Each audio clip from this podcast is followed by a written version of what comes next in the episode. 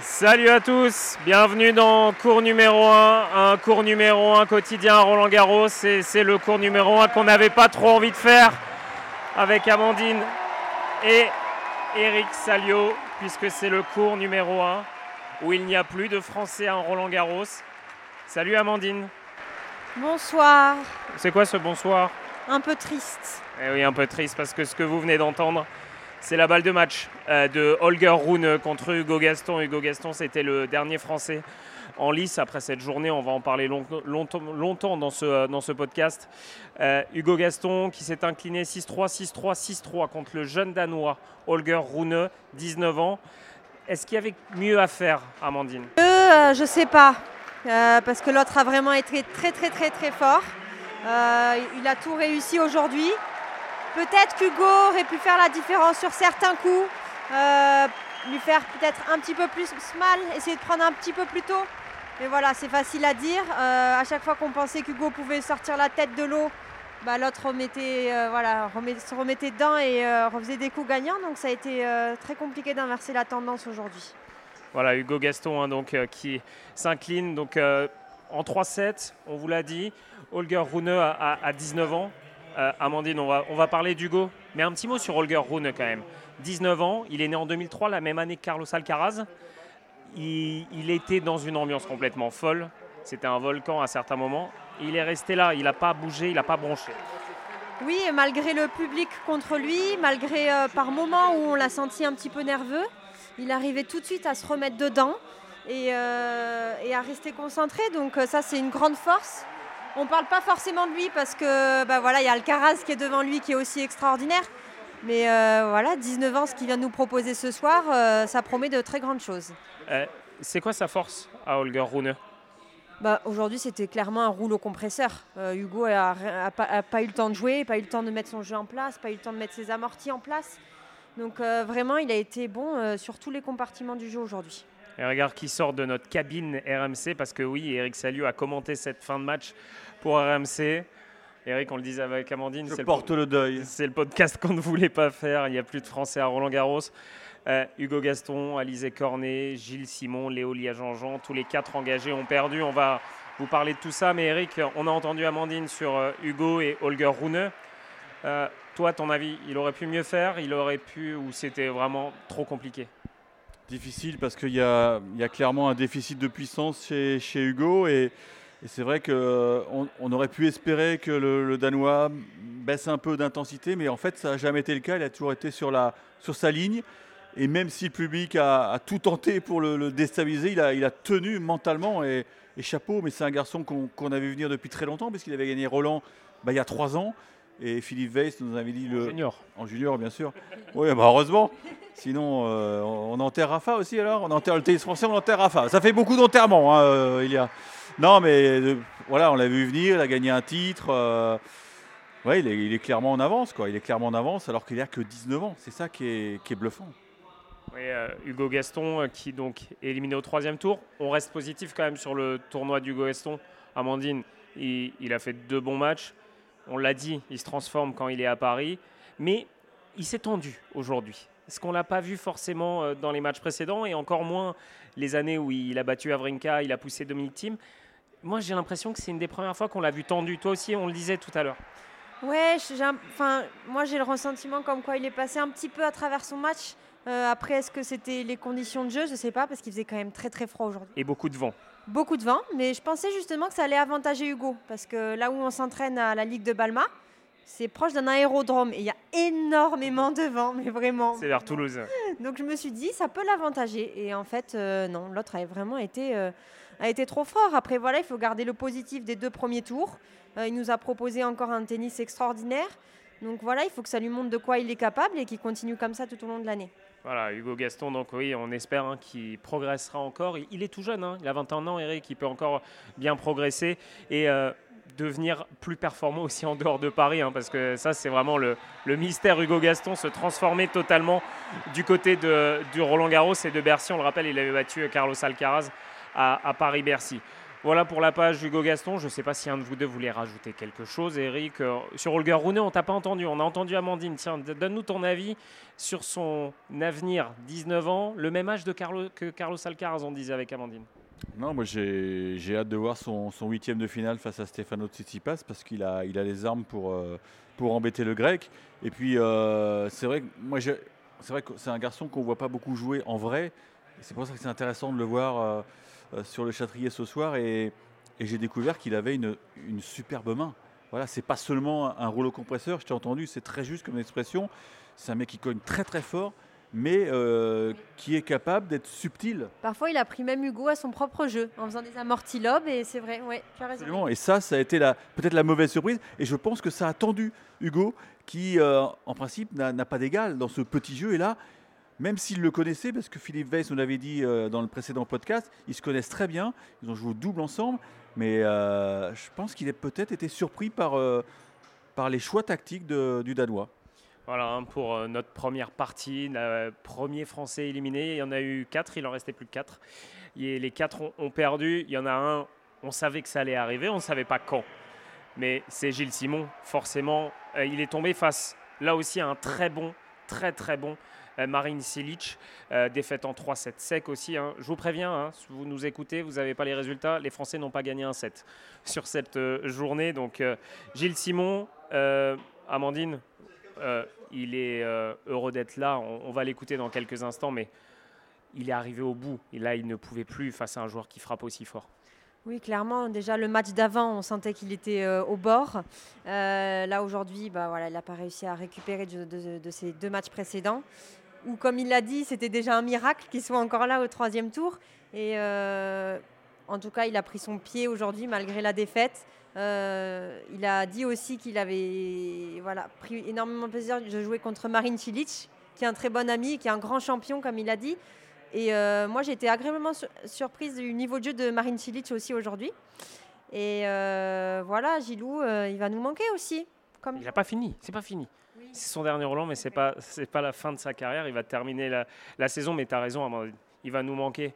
Euh, Eric, tiens, avant, avant d'écouter euh, Gilles Simon, parce que c'est son dernier Roland Garros, raconte-nous, toi qui as suivi tous les grands chelems depuis euh, l'ère Open, c'est quoi ton meilleur souvenir de Gilles Simon, toi? Eh ben, je, vais vous prendre à contre-pied, c'est, n'est pas une victoire. C'est un match absolument fantastique qu'on avait euh, eu la chance de voir avec un ou deux confrères euh, en, plein cagnard à l'Open d'Australie contre Novak Djokovic. Euh, c'était un, huitième, je crois, 2016. Et, ce jour-là, je revois encore la scène avec, je vais le citer, Fabrice Abral de, France Inter. On était en plein soleil et on s'est regardé un moment, on s'est dit, mais il va se le faire. Pourquoi? Parce qu'il l'a poussé au 5-7, mais il l'a surtout totalement déréglé. Ce jour-là, Novak Djokovic a commis sans faute directe. Je dis bien sans faute directe. Hein. Si vous faites votre jogging, ne, tombez pas. Ouais, C'était hallucinant. On a l'impression que Djokovic ne savait plus jouer au tennis parce que Gilles Simon lui proposait des balles d'une mollassonne. Il ne savait pas quoi en faire. Et il a failli vraiment totalement euh, dégoupiller ce jour-là. Alors que Gilles a fait sans faute directe dans toute sa carrière. C'est pas faux ce qu'elle dit, Amandine. Gilles Simon, qui était en conférence de presse, il nous a régalé, il faut le dire aussi sur le discours. Euh, il a dit voilà, j'ai pris du doliprane, j'ai bu l'ibuprofène, il manquait plus que la morphine. Il nous a beaucoup fait rire. On va l'écouter en, conférence de presse, le français. Je suis très heureux. J'ai mis tout ce que j'avais à mettre. Là, j'ai la hanche droite, je peux plus la bouger, mais c'est pas grave. Voilà, je me sens juste extrêmement chanceux. J'ai plus les armes pour lutter et on retombe dans une logique de classement et de résultats des semaines passées. J'avais une crainte du ridicule parce que si c'est le premier tour et que tu es à 6-0, 2-0, et donc voilà, là ça tombe finalement sur un troisième tour et c'est pas grave. Voilà pour la réaction de, Gilles Simon après son élimination contre Marine Silic. On va pas débriefer le match parce que oui, voilà, Gilles Simon, il l'a dit en conférence de presse aussi il est allé au bout et il sentait bien face même à des profils comme Félix Ojaliassim, il en a parlé. Voilà, quand ils accélèrent en coup droit, il peut plus. Il peut plus euh, suivre la cadence. Eric, tu voulais rajouter quelque chose sur Gilles Simon? Oui, parce que bon, euh, donc il, lui reste encore six mois euh, de vie tennistique. J'ai hâte de voir comment il va se comporter avec son, fils Timothée, parce qu'il faut savoir qu'il c'est d'ailleurs l'anecdote est rigolote, c'est que il n'a pas, il a pas pu assister à la naissance de son premier fils Timothée parce qu'il était à l'US Open Et sa femme l'a appelé, elle dit écoute, désolé, c'est venu plus vite que prévu. Attention, je dis pas ça pour toi, Amandine. D'ailleurs, j'espère que. Oh il se passe un truc. Non, je plaisante. Et, donc, il avait perdu sur Nadal derrière. Et donc, Timothée, j'ai noté, et figure parmi les meilleurs euh, moins de 12 de la ligue de, son club du TCP, qui est un gros club parisien. Et je suis sûr qu'il va, il va essayer de l'accompagner euh, dans les années qui viennent, là, pour, euh, pourquoi pas qu'on aura un, un, héritier Gilles Simon. Et, et, je suis curieux de voir comment il va, il va s'y prendre, quoi. Amandine, pour son fils, il va falloir écouter longuement, non, les conseils de Gilles Simon? oui, c'est ça. En tout cas, euh, il sera, il sera vraiment prêt euh, tactiquement, ça c'est certain. Et euh, à voir s'il le supporte en tant qu'entraîneur, s'il le garde en tant qu'entraîneur. Oui, parce que, voilà, pour tout vous dire, les conférences de, presse de Gilles Simon, bah, elles sont longues parce que Gilles, parfois il y a des sportifs qui nous répondent avec trois, quatre mots, et eh ben Gilles, les réponses sont longues. Au moins, ça, on peut le saluer pour ça. Et c'est vrai que c'est toujours intéressant. Et c'était toujours des analyses tactiques, techniques, assez passionnantes avec Gilles Simon. On vous le répète, hein, ne vous inquiétez pas, c'est pas la fin de sa carrière, c'est juste son dernier Roland Garros. Il a 37 ans, il était quand même sixième mondial. Gilles Simon, avec les armes qu'il avait et euh, loin des gabarits habituels. On continue sur la mauvaise journée des Français et des Françaises maintenant. On s'en doutait, Eric, euh, Alizé Cornet ne pouvait pas aller plus loin. On l'avait vu grimacer est né Ostapenko sur une bout de course au niveau des adducteurs. En conférence de presse, elle nous avait dit ça tire un peu là. Elle avait fait forfait avec Diane Paris en double parce qu'elle avait une gêne. Voilà, à 6-0, 3-0, elle a jeté l'éponge. C'était trop pour elle. Ouais, c'était trop. Il se trouve que j'étais euh, j'étais ce matin très tôt sur le Châtrier, donc j'avais assisté à son warm-up on ne peut pas appeler ça un warm-up parce qu'effectivement, elle, était déjà bien, bien bandée. Un échauffement. Un échauffement, le fameux practice du matin. Et, donc, elle, s'en est expliquée en conférence de base. Elle a, elle a failli ne pas se présenter sur le cours. Et puis, elle s'est dit euh, je peux pas, à Roland Garros, je ne peux pas déclarer forfait. Elle, était programmée sur le central. Elle voulait tenter le coup. Donc, dans ces cas-là, c'est vrai que c'est un dilemme. Ça a dû t'arriver, Amandine. On a une petite blessure, mais on sait qu'on ne peut pas se donner à 100%.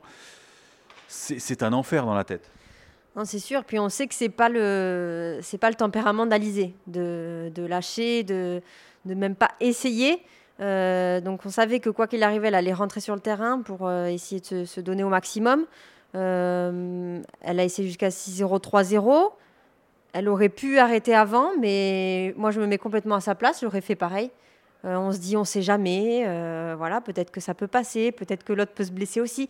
On a toujours voilà des. des... parce que c'est un, manque de lucidité totale à ce moment-là, parce que ça ne peut pas aller mieux. Mais c'est qu'est-ce qui se passe dans sa tête à, ce moment-là? Ben, comme je t'ai dit, elle a envie, elle a envie d'essayer. On se dit, on ne sait jamais ce qui peut se passer. Et euh, après, l'autre a, réalisé un très très bon match aussi, un très grand tennis. Euh, c'est une joueuse que je vois évoluer depuis euh, maintenant aussi euh, un, deux ans sur le circuit ITF. C'est une très bonne joueuse. Après, Alizé peut-être s'est dit qu'il y aurait quand même un, peu de place, même en étant blessée. voilà, malheureusement, elle s'est fait huer en sortant du cours et ça, c'est pour moi le plus triste.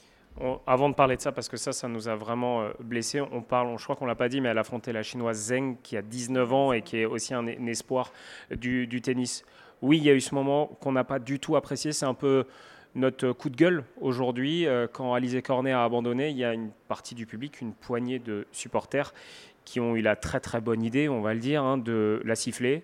Vraiment d'une idée aussi euh, sans nom. Euh, on lui a posé la, question en conférence de presse et, voilà, la réponse d'Alizé Cornet, elle est logique. Écoutez-la. Ça m'a fait presque plus mal que la blessure en elle-même. Après, il faut pas généraliser, c'est peut-être Franchement, c'est abusé.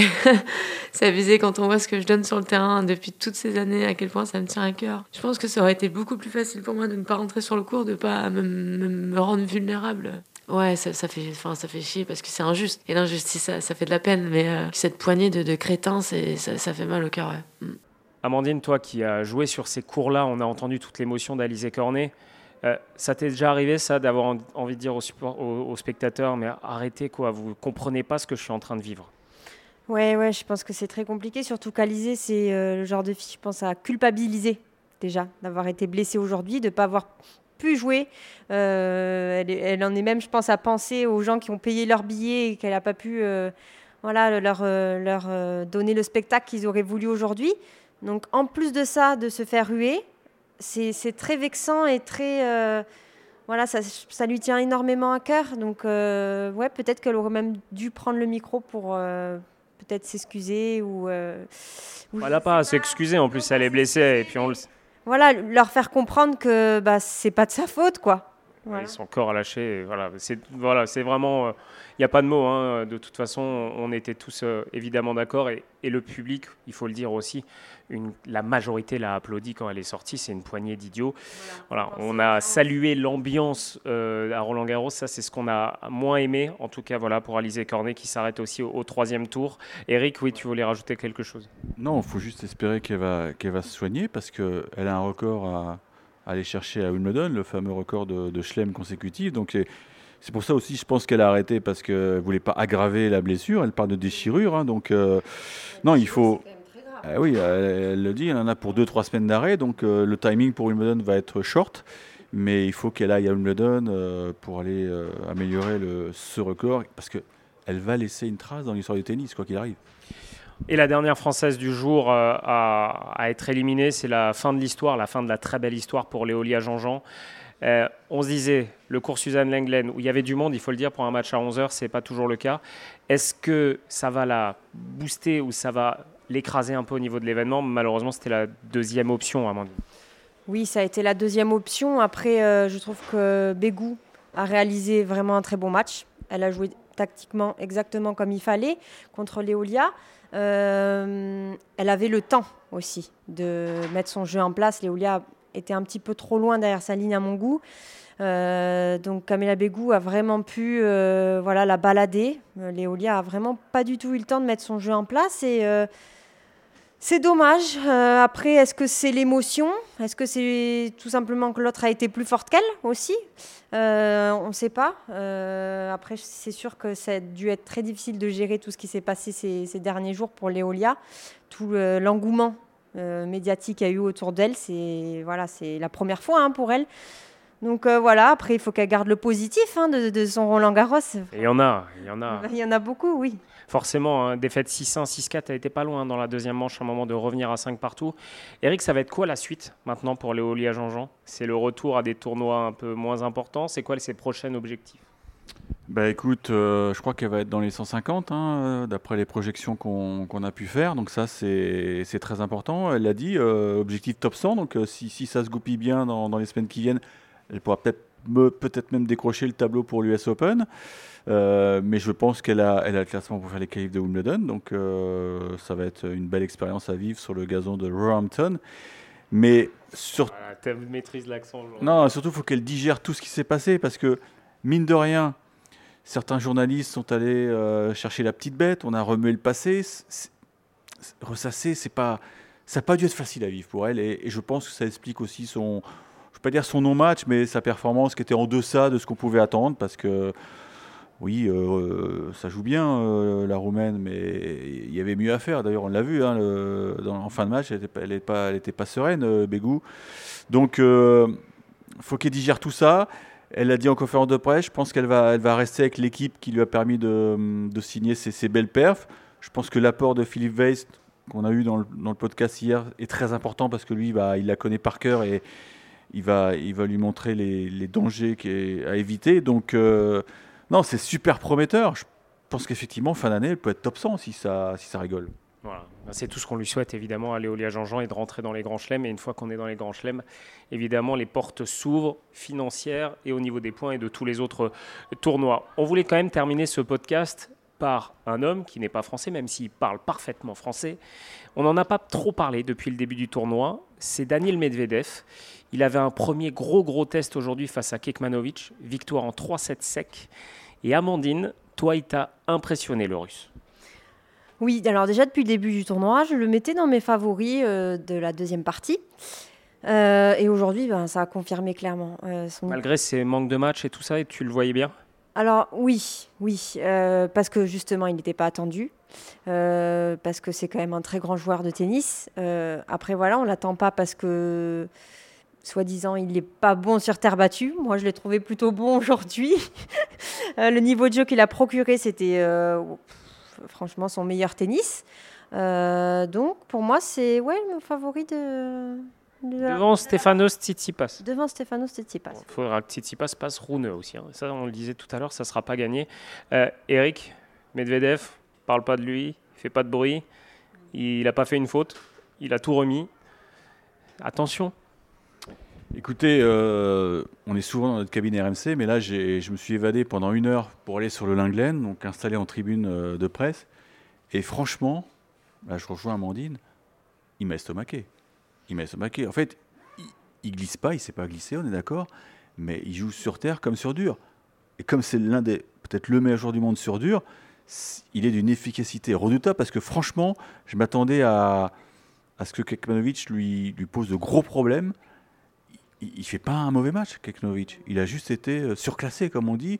Alors c'est vrai qu'il a eu une réussite folle, il a touché des lignes, euh, il, a, il, sorti des passings extraordinaires. J'ai l'impression que ça lui va bien ce petit rôle euh, d'outsider. Oui, parler, du haut de tableau, moi je trace ma route. Et, il le fait à merveille. Et puis je pense que Gilles Serval a super bien préparé dans le sud de la France. Donc effectivement, il y a couac à Genève contre Richard Gasquet. Mais bon, c'est son premier match depuis très très longtemps. Donc euh, non, ils ont tout bien calculé. À savoir, tout commence avec la petite opération à l'hernie inguinale juste après Miami. Et donc ils ont, ils ont tout bien calculé. Ils ont eu peut-être une dizaine de jours pour, euh, pour se remettre à niveau. Mais là, il est, il est au top. Et surtout, il a une fraîcheur mentale qui peut faire la diff. Ça se voit sur son visage, qu'il est détendu, qu'il est relâché, même dans son, dans son jeu. C'est incroyable le relâchement qu'il a. Et euh, le fait d'être outsider, je pense que ça y joue beaucoup. Marine Silic qui a euh, Daniel Medvedev, je vous, ai spoilé un peu, Daniel Medvedev qui affrontera Marine Silic en huitième de finale. Ça aussi, ça va être intéressant parce que, on l'a dit, Marine Silic nous a beaucoup impressionné. Et voilà, Daniel Medvedev, lui qui n'avait jamais gagné un, un, match à Roland Garros avant l'année dernière, eh ben, il progresse beaucoup sur, euh, sur terre battue. Attention à lui donc. Demain, on vous parlera des autres favoris parce que ça va commencer à devenir intéressant dans le tableau masculin. On vous parlera aussi évidemment du tableau féminin. Merci beaucoup, Amandine, d'avoir été avec nous. Merci, Eric, d'avoir été avec nous. Donc, il n'y aura pas de Marseillaise euh, le week-end prochain, ça, on est sûr Non, Eric, arrête. C'est foutu, Eric, c'est foutu. C'est foutu. Voilà, il n'y a plus de Français à Roland Garros. Cette... n'aura pas de successeur. Eric, ça suffit. Ça suffit. Retourne dans ta cabine. Allez, tu vas dormir dans ta cabine. Bonne soirée à tous sur RMC. À très vite. Voilà, c'est la... Noah n'aura pas de successeur. On peut l'affirmer dès ce soir.